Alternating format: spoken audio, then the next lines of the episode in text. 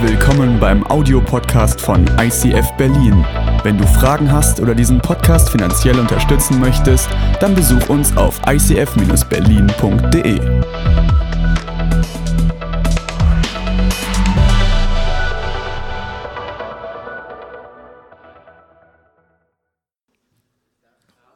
Tachchen.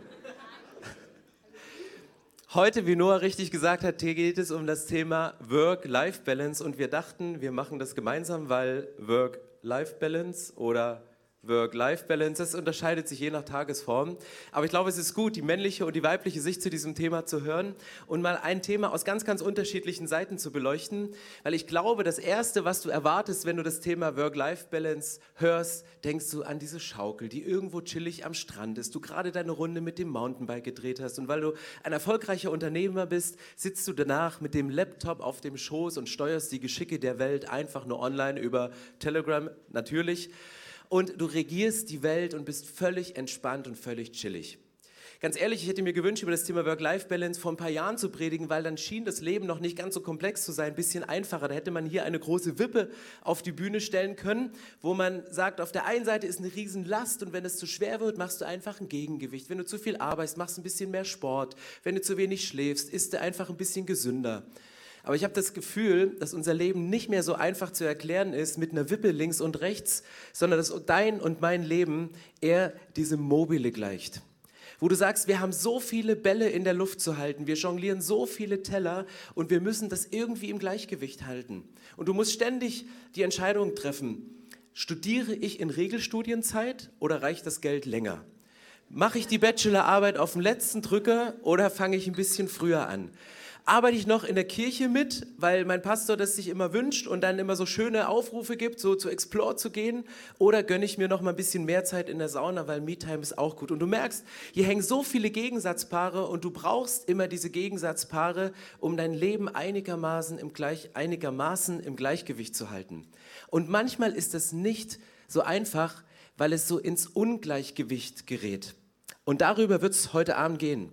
Ich möchte euch aber bevor ich in dieses Thema voll einsteige, einen Bibeltext vorlesen, der für mich einer der besten ist zum Thema Work-Life-Balance. Dankeschön. Das ist der, der Grund. Das ist Work-Life. Genau. Ich habe einen repräsentativen Text über Work-Life-Balance gefunden, schreibt Paulus. Er schreibt, ich habe Christus weit mehr gedient und viel mehr auf mich genommen als sie. Ich bin öfter im Gefängnis gewesen und häufiger ausgepeitscht worden. Viele Male hatte ich den Tod vor Augen. Fünfmal habe ich von den Juden die 39 Schläge erhalten. Dreimal wurde ich von den Römern mit Stöcken geschlagen und einmal hat man mich gesteinigt. Dreimal habe ich Schiffbruch erlitten. Einmal trieb ich sogar einen Tag und eine ganze Nacht hilflos auf dem Meer. Auf meinen vielen Reisen bin ich immer wieder in Gefahr geraten durch reißende Flüsse und durch Räuber. Ich wurde von meinem eigenen Volk bedroht, ebenso wie von Nichtjuden. In den Städten wurde ich verfolgt, in der Wüste und auf dem Meer bangte ich um mein Leben. Und wie oft wollten mich die Leute verraten, die ich, die sich als Christen ausgaben. Mein Leben war voller Mühe und Plage. Oftmals habe ich Nächte durchwacht. Ich kenne Hunger und Durst. Ich musste häufig ohne Essen auskommen und war schutzlos der Kälte ausgesetzt. Aber das ist noch längst nicht alles. Tag für Tag lässt mich die Sorge um alle Gemeinden nicht los. Cooler Text, oder? Klingt das nach Work-Life-Balance? Nein, ganz im Gegenteil. Ist das derselbe Paulus, der wenig später sein Menti Timotheus schreibt? Achte auf dein Leben, achte auf deinen Körper, trink ein bisschen Wein, weil das tut deinem Magen gut. Du hast so einen unruhigen Magen, mein Junge. Du musst ein bisschen was für dich tun. Paulus, der schreibt hier Dinge, wo du sagst, das klingt überhaupt nicht nach Work-Life-Balance. Das, das passt irgendwie nicht zusammen, weil er sagt, ich habe mehr gearbeitet als ihr alle. Ich, ich hatte Herausforderungen, ich hatte Plagen, ich habe nicht genügend Geld gehabt, um mir manchmal Essen zu kaufen und ich hatte Hunger und musste am Ende des Monats nur noch Müsli und Milch essen, weil es nicht mehr gereicht hat in meinem Studium. Er sagte, und wenn ich dann nachts im Bett liege, dann kann ich nicht einschlafen, weil die Gedanken kreisen, weil ich habe Sorgen. Ich mache mir Sorgen um meine Projekte, um meine Gemeinden, die ich gegründet habe, um die Menschen in dieser Kirche. Ich, ich kann einfach nicht einschlafen. Ist Work-Life-Balance irgendwie so ein Thema für die Neuzeit, wo wir sagen, ja, wir brauchen das ein bisschen chillig? Auf der einen Seite musst du voll erfolgreich sein, aber auf der anderen Seite auch dein besternährtesten, gut durchtrainiertesten Körper haben, um sonntags dann auch im Worship lange genug die Arme hochzuhalten. Was ist Work-Life-Balance? Und ich möchte mit einem provokanten Satz anfangen. Es ist noch nie etwas Bedeutsames entstanden, in dem jemand ausbalanciert gelebt hat. Ich glaube, es ist noch nie was Bedeutsames entstanden, wenn jemand immer schön in der Waage war, wenn jemand immer schön ausbalanciert gelebt hat, wenn er dachte, ich chill mal so in den Tag hinein. Und ich merke, dass sich bei euch so mentaler Widerstand gerade regt in den Köpfen. Das kannst du doch nicht sagen, das geht doch nicht so. Deswegen habe ich den Satz noch ein bisschen verfeinert. In folgenden Satz, das Geheimnis von Work-Life-Balance liegt nicht in der Ausgewogenheit, sondern in der richtigen Gewichtung. Es liegt nicht in der Ausgewogenheit, sondern in der richtigen Gewichtung.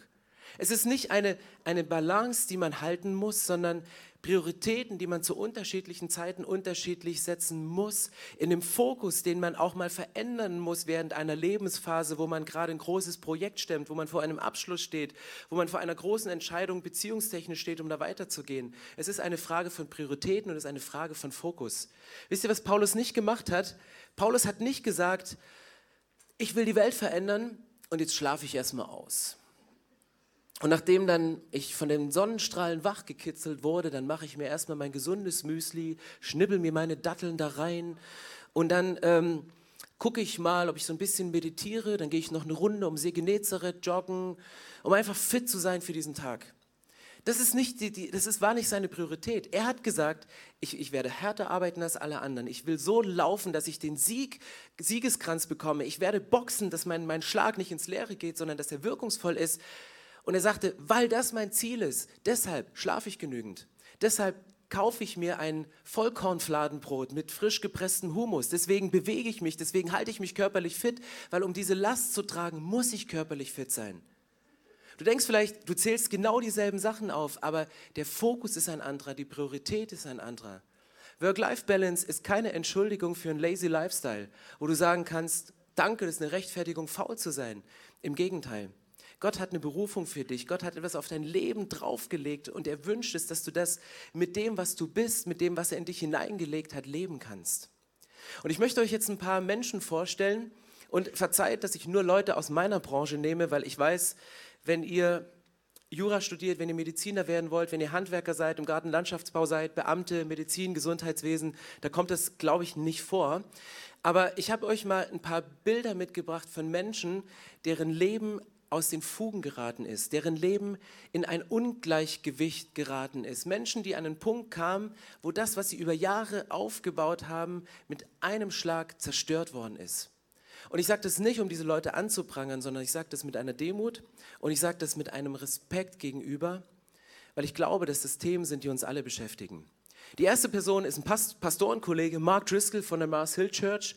Er wurde irgendwann von seinen Ältesten entlassen durch Machtvorwürfe weil er gemerkt hat, so, ich, so wie ich die Gemeinde leite, funktioniert das nicht so. Und dann hat er die Zügel angezogen, dann ist er strenger geworden. Und es war, war so, ein, so ein Machtspielchen innerhalb der Gemeinde. Und es ist nicht nur sein Job, der den Bach runterging, sondern die Kirche, die Satellitenkirchen und alles, was darum aufgebaut wurde, die letzten Jahre von ihm durch ein geniales Team, ist mit einem Schlag kaputt gegangen. Bill Heibels, den kennen viele von euch, er ist kurz vor der Rente, wurde er mit sexuellen Vorwürfen konfrontiert. Ob die stimmen oder nicht, weiß man nicht, aber sie waren auf einmal da und, und Leute ermitteln dagegen. Ist was Wahres dran, ist nichts Wahres dran. Er ist auf dem Gebiet der Sexualität, ist er gefallen. Als Pastor von Dingen, die gefühlt Jahre zurücklagen, hat es ihm kurz vor der Rente ein nicht so rühmliches Ende verschafft. Und er ist an diesem Punkt gefallen. Pete Wilson war Pastor der Crosspoint ähm, Church. Er hatte einen Burnout und diesen Burnout hat ihn in Eheprobleme hineingebracht. Er hatte mit seiner Frau ein Sabbatical, wo sie eigentlich auftanken wollten und das ist so eskaliert und sind da rausgegangen und, und Burnout und Eheprobleme, die lagen ganz eng zusammen. Perry Noble, New Spring Church, eine ähnliche Situation, Alkohol und daraus resultierende Eheprobleme. Und ich kann das verstehen. Weißt du, er kommt am Sonntag nach Hause, hat vielleicht vier oder fünf Gottesdienste gehalten, hat gepredigt, hat mit Menschen sich unterhalten, hat viel Lasten von Menschen auf sich genommen und dann sitzt er zu Hause und ist todmüde, aber kann nicht schlafen, weil sein Körper voll Adrenalin ist und weil er voll aufgepumpt ist und denkt, wie kann ich schlafen? Und dann trinkst du ein Gläschen, trinkst zwei, dann trinkst du ein Fläschchen und aus dem Fläschchen wird eine Flasche und irgendwann merkst du, ich komme da nicht mehr los. Er ist mittlerweile durch und diese Story hat ein geiles Ende, weil er hat eine neue Kirche gegründet, Second Chance Church. Finde ich ziemlich genial. Und er ist wieder da und es sind Dinge wieder in Ordnung gebracht. Die Beziehung zu seinen Kindern ist wieder in Ordnung. Und das ist cool, aber er ist durch Alkohol und Eheprobleme gefallen. Und ich habe noch einen, das ist mein Lieblingsprediger und ich liebe es, Zeit mit ihm zu verbringen. Aber dieser Kandidat, ähm, da stehen drei Fragezeichen, weil ich mich aus dieser Reihe nicht rausentschuldigen möchte, sondern dass es auch sein kann, dass in meinem Leben Dinge passieren, wenn ich nicht eine richtige Gewichtung mache, nicht die richtigen Prioritäten setze, dass es in meinem Leben an einen Punkt kommen kann, wo vielleicht eines dieser großen Themen, Geld, Sex oder Macht oder Alkohol zu einem Problem werden kann, was ein ganzes Ministry killt, was eine Familie killt, was, was, was dich erschüttert während einer Phase. Und ihr merkt, das Thema ist gar nicht mal so ausbalanciert. Es ist gar nicht so schön, ich halte mal ein Mobile in der Hand, sondern es geht viel, viel tiefer. Und ich möchte euch drei Gründe geben, die dein Leben ins Ungleichgewicht bringen können, wo dein Leben aus den Fugen geraten kann. Das erste sind innerfamiliäre Konflikte. Ihr kennt die Geschichte von Josef wahrscheinlich. Josef, der Segen des einen wird zum Problem des anderen. Da lebt jemand und der ist von Gott gesegnet und seine Brüder die werden voll hassig auf ihn, dass sie ihm versuchen, aus dem Weg zu räumen. Sie, sie verkaufen ihn an die Ägypter, sie schlagen ihn in den Brunnen, alles Teil von Gottes Geschichte. Aber der Segen des einen wird zum Problem des anderen. Vielleicht hast du ein Geschwisterkind, was viel erfolgreicher ist als du und das setzt dich so dermaßen unter Druck. Das setzt dich so unter Druck, dass du sagst, das will ich auch. Und du arbeitest mehr, als du müsstest. Du willst genau denselben Abschluss machen. Gott will vielleicht von dir gar nicht, dass du diesen Abschluss machst, aber weil der eine auf diesem Gebiet so gesegnet ist, versuchst du hinterherzuziehen. Und Gott sagt, nein, musst du nicht. Vielleicht hattest du einen Elternteil, was dir immer wieder gesagt hat, du genügst nicht. Vielleicht hat es dein Elternteil nicht so gesagt, aber hat es dir irgendwie zu verstehen gegeben, wenn es wieder griesgrämig deine Note unterschrieben hat. Und du arbeitest dir immer noch die Seele aus dem Leib, um deinem Papa zu beweisen, dass du doch der richtige Sohn bist. Vielleicht ist dein Papa schon lange gestorben und du arbeitest dir trotzdem noch die Seele aus dem Leib, einfach um es ihm zu beweisen, weil du merkst, da ist was zerbrochen. Vielleicht ist aufgrund von vieler Arbeit etwas zerbrochen in deiner Familie und innerfamiliäre Konflikte haben dazu geführt, dass dein Leben aus dem Gleichgewicht geraten ist. Das zweite sind berufliche Belastungen. Wer Warnung in den Wind schlägt, erlebt Schiffbruch. Das hat Paulus erlebt. Paulus wurde gewarnt, Paulus hat gewarnt und er hat trotzdem Schiffbruch erlebt mit anderen. Nimmst du diese Warnungen von anderen Menschen ernst? Nimmst du deine Migräne ernst? Nimmst du deine körperlichen Beschwerden ernst, die sagen, hey, es ist zu viel, wenn du nicht mehr einschlafen kannst? Es ist zu viel, wenn gewisse Dinge sich im Leben überschlagen. Wer Warnungen in den Wind schlägt, der erlebt Schiffbruch.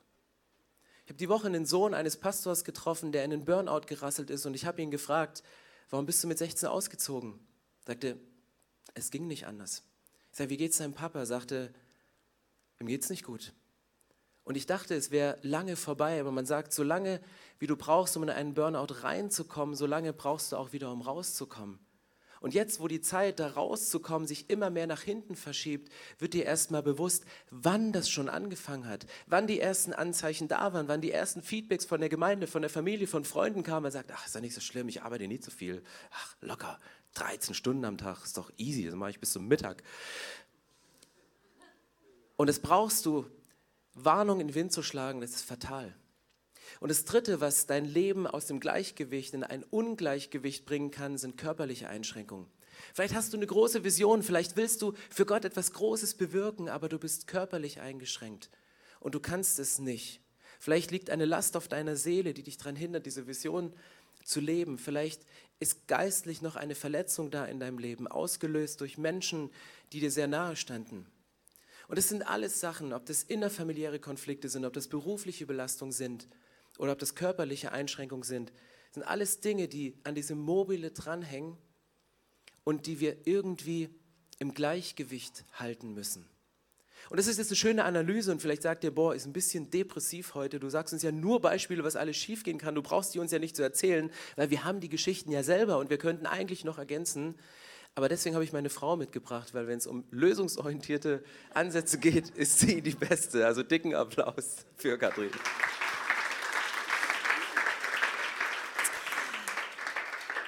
Ähm, kurze Frage. Eine Sache verwirrt mich. Was ist frisch gepresster Humus? erklärst du mir morgen, okay? Ich habe das Gefühl, dass wir mit unserem Leben manchmal so umgehen wie mit unserem Handy. Wer von euch hat ein Handy? Oh, wow, sind überhaupt nicht so viele. Im Ernst? Also wer hat ein Handy? Okay, schon ein paar mehr. Wer hat auf sein Handy Apps drauf? Okay. Und ich, hab, ähm, ich merke, dass ich mit meinem Handy ähnlich umgehe wie mit meinem Leben. Mit meiner Zeit, mit meiner Kraft, weil im Laufe meines Lebens immer mehr Dinge in mein Leben hineinkommen. Verantwortung, Herausforderungen und To-Dos.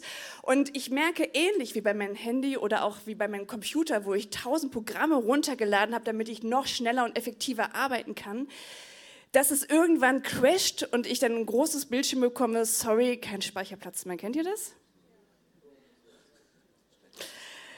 Was macht ihr dann? Ganz genau. Neues Handy kaufen oder aber einen hochbegabten Sohn zu haben, zu dem man gehen kann und sagt, lösch mir jetzt mal bitte das runter, was ich nicht brauche. Ich habe keine Ahnung, welche Apps wichtig sind oder welche Programme auf meinem Computer wirklich wichtig sind. Und wisst ihr was? Genauso ist es in meinem Leben. Ich weiß manchmal nicht, was ist eigentlich wichtig und was ist nicht wichtig. Und ich bin so froh, dass wir einen Gott haben, zu dem wir laufen können und sagen können, Gott, zeigt mir in meinem Leben, wo ich Prioritäten setzen soll, was wirklich wichtig für mein Leben ist. Ich gehe kaputt.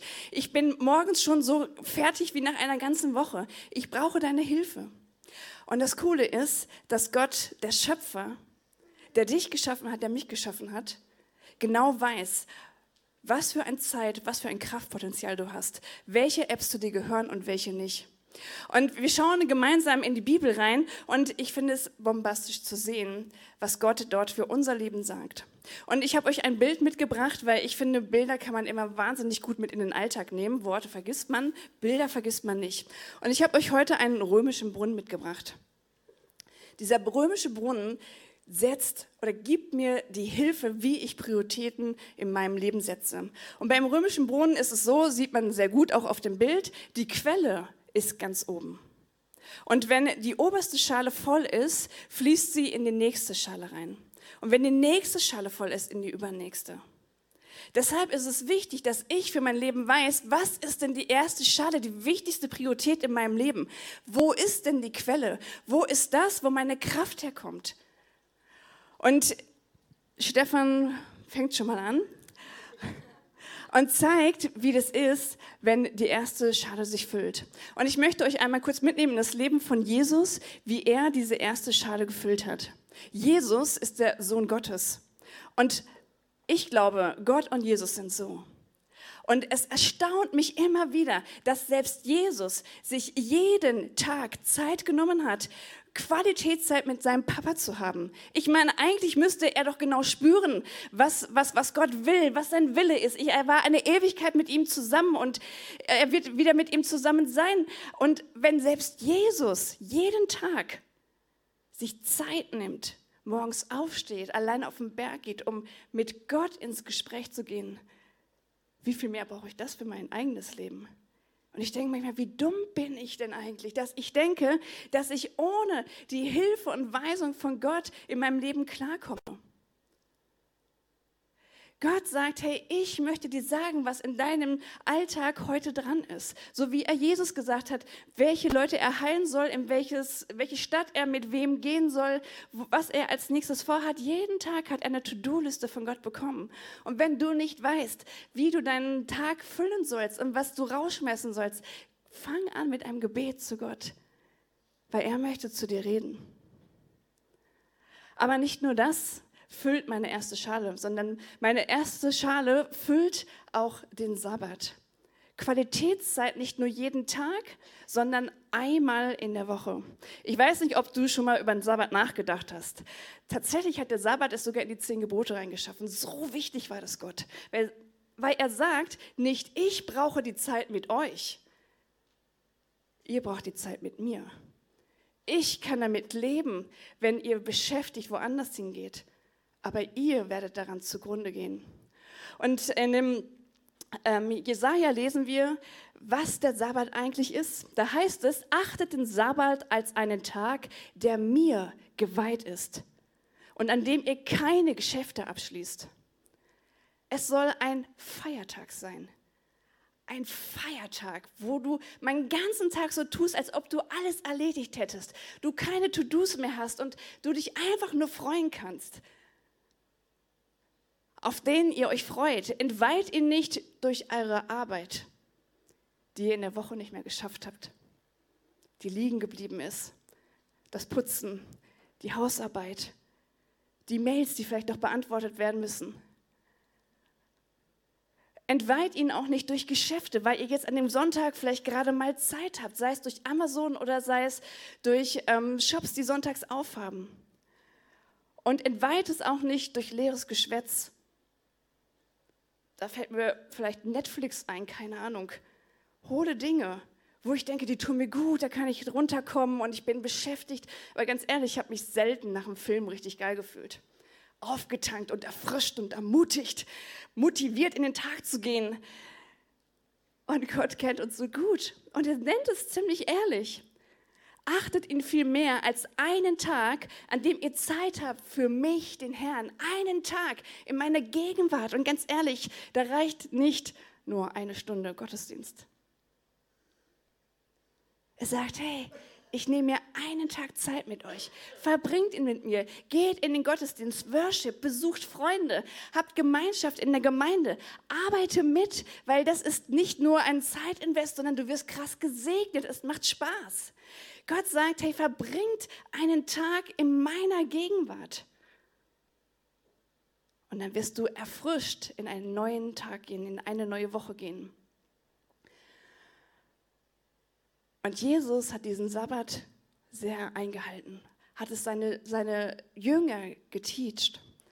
Und eine dritte Sache, die Jesus gemacht hat, ist ein Outstanding, einen Timeout mit seinem Vater. Es gibt Lebensbereiche in deinem Leben, wo es nicht mit einem kleinen Gebet beendet ist, erledigt ist, sondern wo du mal durchringen musst. Bei Entscheidungen vielleicht von einem Partner oder von, von was ich arbeiten soll, welches Studium ich machen soll. Und wisst ihr, was Jesus gemacht hat? In dem nächsten Vers lesen wir im Lukas, nicht lange danach stieg Jesus auf einem Berg, um zu beten. Er betete die ganze Nacht hindurch. Ich weiß nicht, ob du das schon mal gemacht hast. Hey, Jesus, ich dachte so, ja, das ist so, der hatte ganz schnell die, ähm, den, den Draht zu Gott und der sagt ihm dann mal innerhalb von einer halben Stunde, das ist hier passiert, als er zum Beispiel die zwölf Jünger wählen sollte, sagte Gott, wen soll ich wählen? Und ich habe mir vorgestellt, ja, und dann kommt der eine Name, der andere Name und dann nach einer halben Stunde ist das geklärt. Der Vers zeigt, dass Jesus die ganze Nacht durchgerungen hat, dass er gekämpft hat, dass er gefragt hat.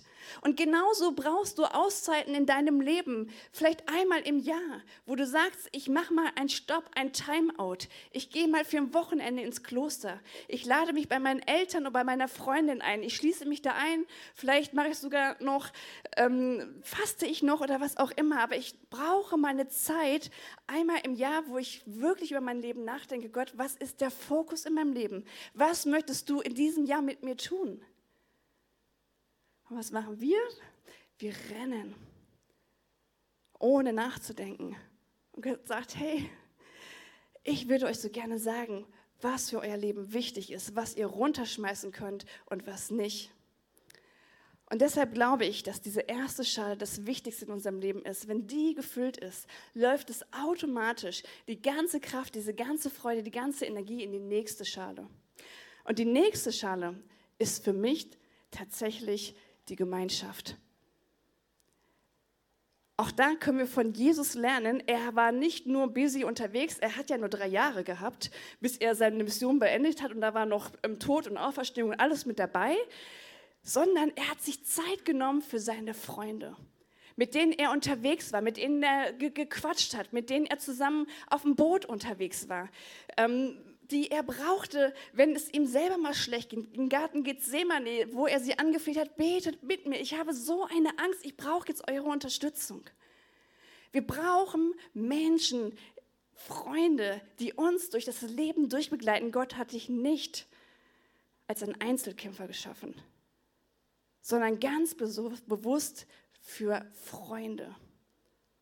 Weil die Freunde sind diejenigen, die dich durchtragen, die für dich mitkämpfen, die für dich beten, die dich ermutigen. Die dir auch mal ganz ehrlich die Meinung sagen, was sie nicht gut finden, die dich korrigieren. Und wie schnell wird das gecancelt? Wie oft triffst du deine Freunde in der Woche?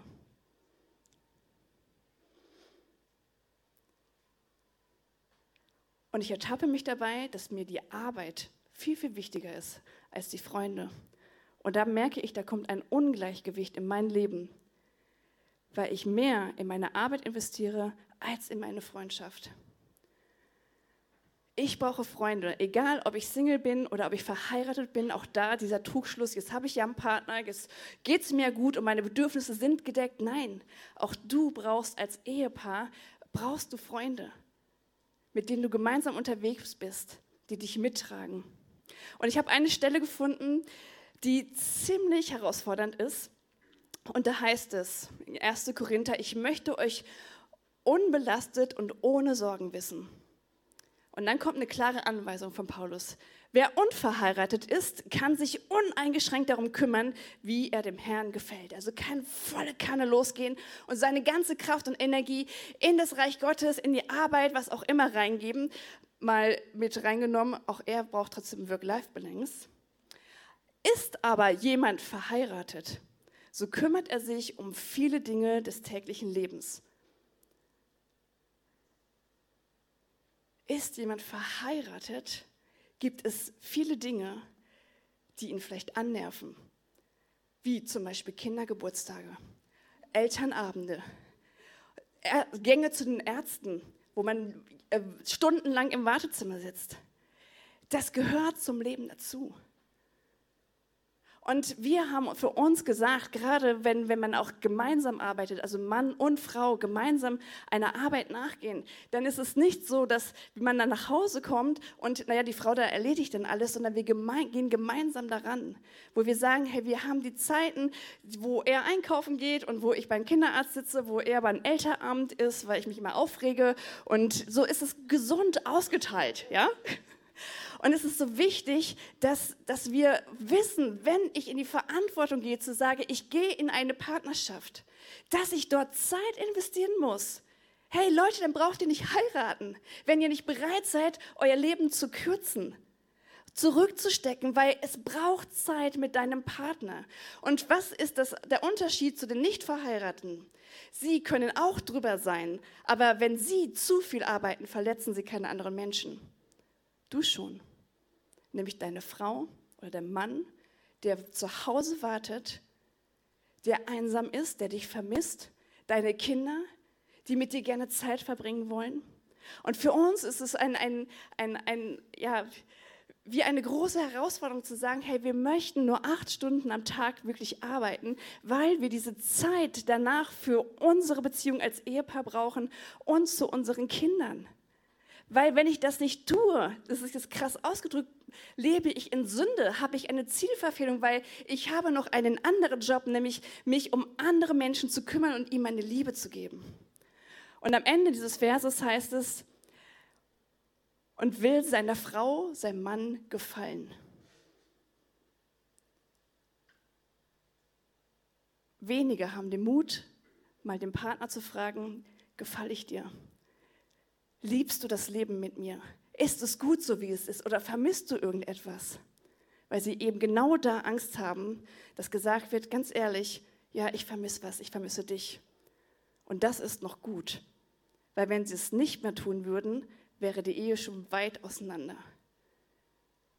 Wenn ich nicht in einem Work-Life-Balance bin, wenn ich falsche Prioritäten setze in die Arbeit und nicht in die Beziehung, verletze ich andere Menschen.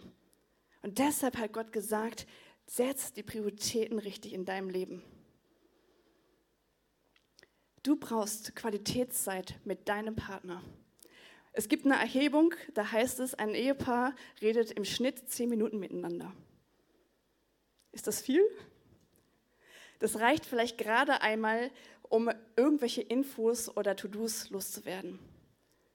Man sagt, man braucht mindestens 100 Minuten um wirklich eine Nähe zu haben. Und ganz ehrlich, wenn du nicht diese Nähe hast, wenn du nicht verstehst, was dem anderen am Tag vielleicht ähm, gut gelungen ist oder wo er Mühe hatte, was für Gefühle er hat, wo er gerade gedanklich dran ist, dann entfernst du dich immer weiter und diese Beziehung geht kaputt. Mit deinen Kindern ist es genauso später einmal. Ihr seid ja noch alle jung. Du brauchst Qualitätszeit mit deinen Kindern. Das kann ganz unterschiedlich aussehen, je nachdem, wie alt sie sind. Aber sie brauchen die Mama und den Papa zu Hause. Das kann so sein, dass zum Beispiel Pauline, während ich mit meinen großen Kindern drei Wochen auf dem Lager im Sommer bin, mit, äh, sich wünscht, mit Papa gemeinsam nach Polen zu fahren und im Kofferraum zu schlafen. Also ein Kombi. Haben wir ein Kombi? Wie macht ihr das jetzt? Wir haben gar kein Kombi mehr. Egal. Auf jeden Fall, es muss gar nichts kosten. Aber einfach zu sagen, ich nehme mir mal extra Zeit für euch. Das kann aber auch bedeuten, dass ich mit Lisa mal gemeinsam sage, komm, heute ist Samstag, wir gehen in unsere Einkaufsstraße, wir shoppen alle Läden leer und gehen noch ins Café. Es kann mit Lenny sein, dass wir sagen, hey, da ist gerade Premiere von Fast and Furious. Also ich gehe ja immer nur zu Anna und Elsa, aber da kommt er nie mit, keine Ahnung. Dass du, dir, dass du dir Zeiten nimmst, die Qualität wirklich bringen. Es geht manchmal nicht um Quantität, sondern um die Qualität. Geh in die Tiefe.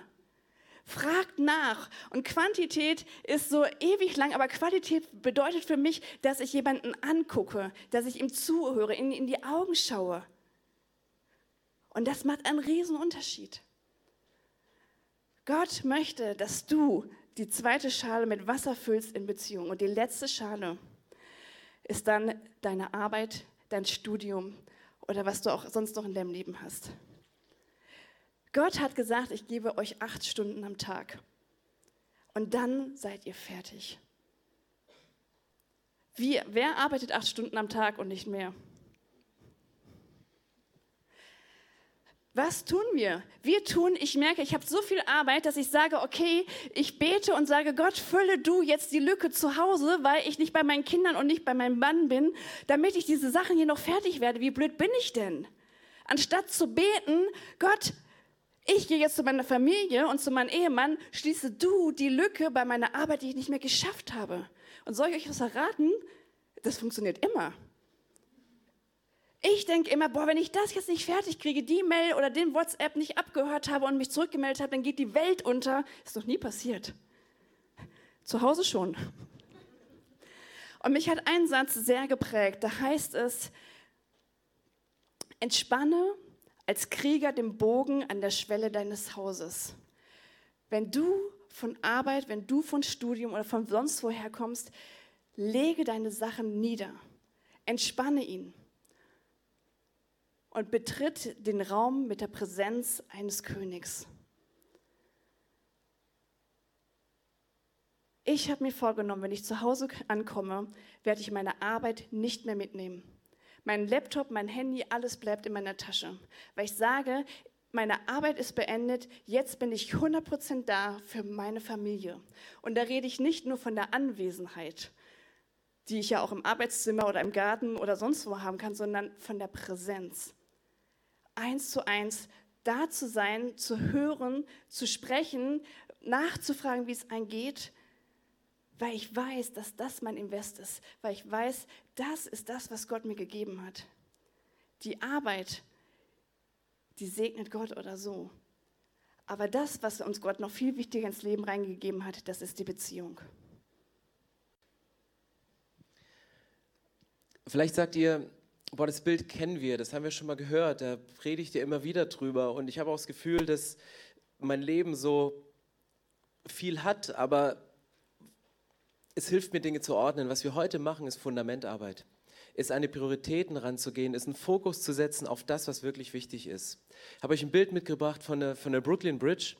Und die hat so zwei fette Fundamente und die ist damals gebaut worden. Es wurde jahrelang an diesen beiden Fundamenten gebaut obwohl da nur ein paar Pferdekutschen drüber gefahren sind. Und die Leute haben gesagt, völlig überdimensioniert, das brauchst du nicht. Heute fahren dort Zehntausende LKWs hin und zurück, hin und zurück, jeden Tag und diese Brücke hält es. Es wird Phasen in eurem Leben geben, wo die Belastung größer ist. Es wird Phasen geben, wo ihr sagt, ich muss mehr tragen, als ich eigentlich im Moment gerade tragen kann. In diesen Momenten ist es so wichtig, sich daran zu erinnern, wie ist meine Zeit mit Gott? Sind meine Beziehungen stärker als die Belastung auf Arbeit? Wo setze ich die richtigen Prioritäten? Sind Menschen wichtiger als Gebäude, auch in der Kirche? Und das ist Fundamentarbeit, weil das setzt den Fokus, das setzt, das setzt den Punkt, wo du sagst, das ist mein Fundament, wo auch mal belastende Dinge im Leben passieren können. Und ich möchte mit einem Vers enden aus dem Alten Testament, da geht es um Josua. Und in diesem Vers geht es darum, dass, dass Josua die Chance hat, eine Predigt zu halten vor seinem Volk am Ende seines Lebens. Er schreibt, der Herr hat mich bis jetzt am Leben erhalten, wie er es versprochen hat. Vor 45 Jahren gab er Mose während der Wüstenwanderung Israels diese Zusage für mich. Heute bin ich 85 Jahre alt. Ich bin immer noch so stark wie damals, als Mose mich auf Kundschaft schickte und ich bin, bis, bin heute noch rüstig und genauso gut im Kampf wie damals. Deshalb bitte ich dich, mir das Bergland zu geben, das der Herr mir an diesem Tag versprochen hat. Du wirst dich erinnern, damals kundschafteten wir ähm, aus, dass dort die Anakiter in großen befestigten Städten leben. Doch wenn der Herr mit mir ist, werde ich sie aus dem Land vertreiben, wie der Herr es gesagt hat das Thema, über das wir heute sprechen, wir werden nächstes Jahr auch wieder sprechen. Du wirst in der Explore-Gruppe wahrscheinlich drüber sprechen. Du wirst in verschiedenen Punkten dieser Kirche damit sprechen. Warum werden wir immer wieder darüber reden? Weil es geht um eine lange Distanz. Es geht nicht darum, ja, mal gucken, wie ich es noch schaffe, um das Abi zu kriegen. Mal gucken, ob ich noch genügend Kraft habe bis zum Ende der Bachelorarbeit und dann lasse ich mich krank schreiben bis zur Rente. Es geht nicht darum, bis zur nächsten Beförderung zu warten. Es geht nicht darum, es bis zur Rente zu schaffen, sondern es geht darum, wirklich on the long run möglichst fit zu sein, um zu laufen. Und das ist das, was Josua erlebt. Josua sagt, ja, ich hatte Träume. Gott hat mir eine Vision gegeben vor 45 Jahren. Da habe ich die Vision gesehen, das verheißene Land. Und ich habe auch Schwierigkeiten gesehen, die Anakita, Riesen, die ich bezwingen wollte, aber es ging irgendwie nicht. Und er hätte hier bei dieser Predigt, hätte er alle Leute beschuldigen können, die der Grund waren, warum er in den 45 Jahren seine Vision nicht erreicht hat warum der Seelsorger nicht den Hebel gefunden hat, um endlich rauszukommen aus diesem Loch, warum sie nicht nur mit, mit verschränkten Armen, nicht nur seine Vision mitgelebt haben, sondern aktiv dagegen gearbeitet haben. Und er sagt, ja, ich bin 85, ich bin noch genauso rüstig, ich bin noch genauso fit. Aber was bei ihm dazu kommt, er sagt, ich habe ich hab nach Prioritäten gelebt. Und er sagt, ich bin auch manchmal gefallen, ich habe Fehler gemacht in der Reihenfolge in meinen Prioritäten. Und Fehler machen ist erlaubt. Du darfst Fehler machen, du darfst fallen. Aber Jesus sagt, komm, ich richte dich wieder auf, steh wieder auf. Fehler machen ist nicht das Schlimme, sondern was du daraus lernst. Und er sagt, jetzt bin ich 85. Durch meine Fehler, die ich gemacht habe, durch die positiven Erfahrungen mit Gott, habe ich eine Lebensweisheit an. Jetzt will ich ins Bergland. Ich habe mir eine Strategie in meinem Kopf überlegt, wie ich diese Riesen eindeutig bezwingen werde. Und jetzt gib ihn. Er sagt nicht, oh, ich bin jetzt alt, ich chill jetzt ein bisschen auf der Wiese und baue mir so ein kleines Flüsslein, das das frische Wasser des Flusses direkt in meinen Mund leitet.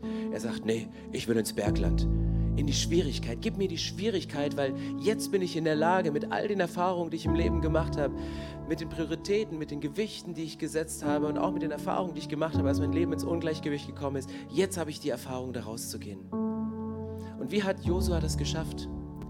Sein Körper war in der Wüste, aber sein Kopf war im verheißenen Land. Sein Körper war in der Wüste, er ist gelaufen und er hatte Durst, er hatte Hunger, er hatte Frust, er hatte Schwierigkeiten, er ist gefallen an verschiedenen Punkten. Aber sein Kopf war im verheißenen Land. Und das ist meine Frage, die ich euch heute Abend stellen möchte. Wo ist dein, dein Körper gerade? Bist du gerade in einer Lernwüste? Bist du gerade in einer Beziehungswüste? Bist du gerade in einer Überbelastungswüste? Was, was hängt hier schief an deinem Lebensmobile?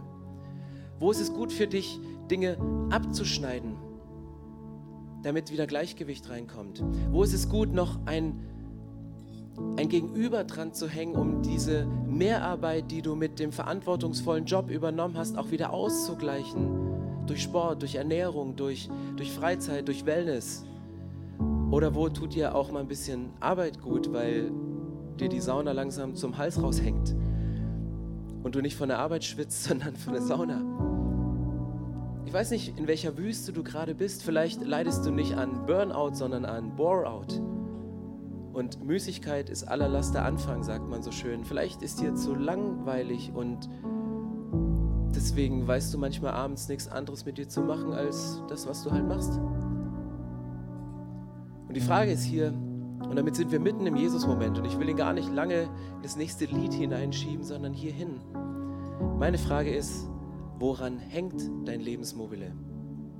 Wovon machst du dich abhängig? Das erste Symbol hier vorne ist ein großes Herz. Und was bedeutet das? Das bedeutet, dass Jesus sagt, ich, ich liebe dich über alles.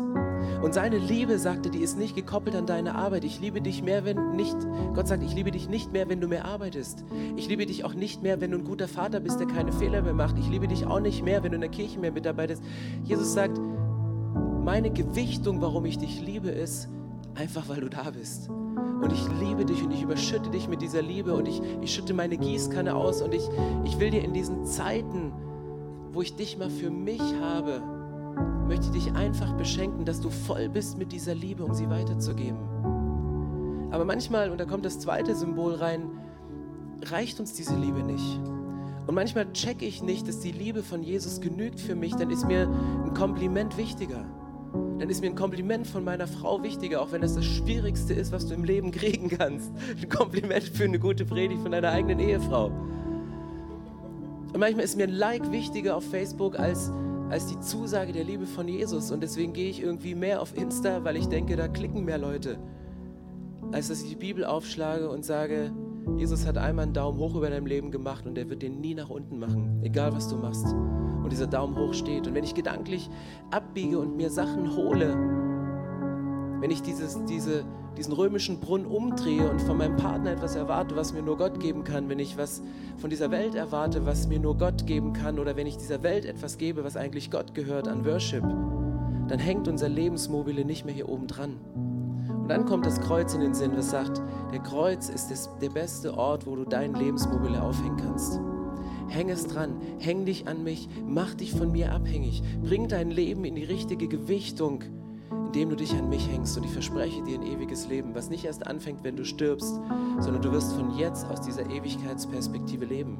Du wirst jeden Morgen, wenn du wie Jesus an einen einsamen Ort gehst, um zu beten, zapfst du diese Ewigkeitsperspektive an, weil vielleicht ist dein Körper im Moment in der Wüste, aber dein Herz ist im verheißenen Land. Dein Herz ist im Himmel bei Jesus und du holst dir das dort ab, was du brauchst. Ja, lass uns aufstehen und ich möchte gerne beten, dass Gott uns hilft, uns an ihm anzuhängen und uns von ihm abhängig zu machen.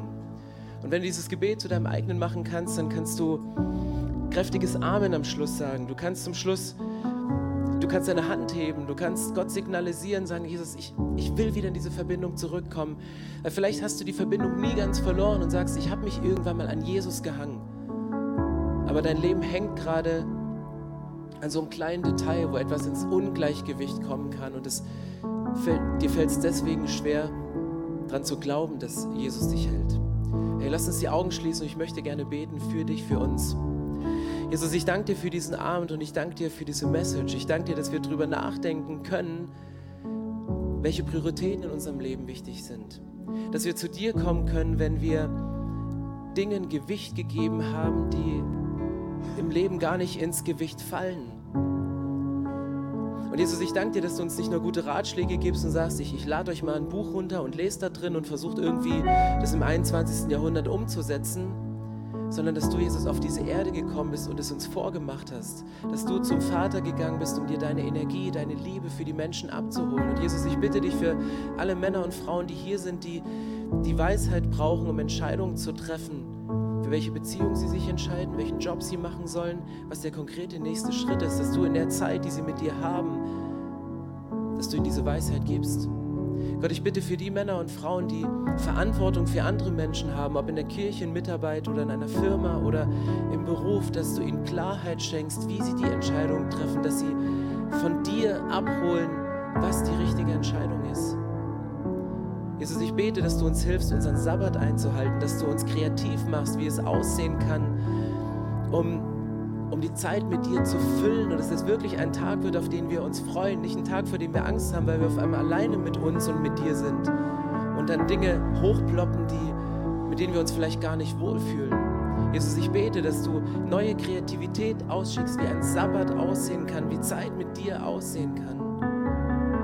Und Jesus, wenn wir vor Herausforderungen stehen, dann bitte ich dich um Freiräume einmal pro Jahr, um uns zurückzuziehen um die wichtigen Entscheidungen unseres Lebens nicht nur Kraft unserer eigenen Wassersuppe zu treffen, sondern aus dem Gespräch mit dir die Antworten zu holen für den nächsten Lebensabschnitt. Und Jesus, wir stehen heute hier als, als Männer und Frauen, die, die viele Dinge im Leben zu handeln haben, aber wir haben eine Gemeinsamkeit und das möchten wir nochmal aussprechen, Jesus, vor dir.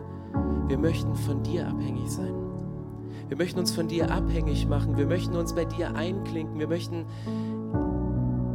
mit dir an deinem Kreuz hängen, weil das Kreuz dieser einmalige Ort ist, wo deine Heiligkeit und der Abgrund der Menschheit zusammenkommt und du sagst, okay, es ist menschlich nicht kompatibel, aber ich vereine es, indem ich für dich sterbe, indem ich für dich in den Tod gehe und gegen die Dinge kämpfe in der unsichtbaren Welt, die dein Leben schwer machen, die dir die Energie rauben und nicht die Energie geben. Und ich komme zurück, ich stehe wieder auf und die Kraft der Auferstehung, das ist die Kraft, die in deinem Leben wirkt. Das ist die Kraft, die dir Kraft gibt für den Alltag. Es ist die Kraft, die dir, die dir Kraft gibt, deinen Beziehungsstatus auszuhalten in diesem Moment. Das ist diese Kraft der Auferstehung, die in deinem Herzen, in deinem Inneren wirkt. Jesus, ich danke dir, dass du, der heilige Gott, dir Zeit nimmst, um dich mit uns hinzusetzen. Hast mit einem Wort diese Welt geschaffen und du interessierst dich für mich, für uns. Du sitzt morgen früh um sieben mit mir und, und sagst, ich habe einen Satz für dich und den möchte ich dir zuflüstern. Jesus, ich danke dir dafür.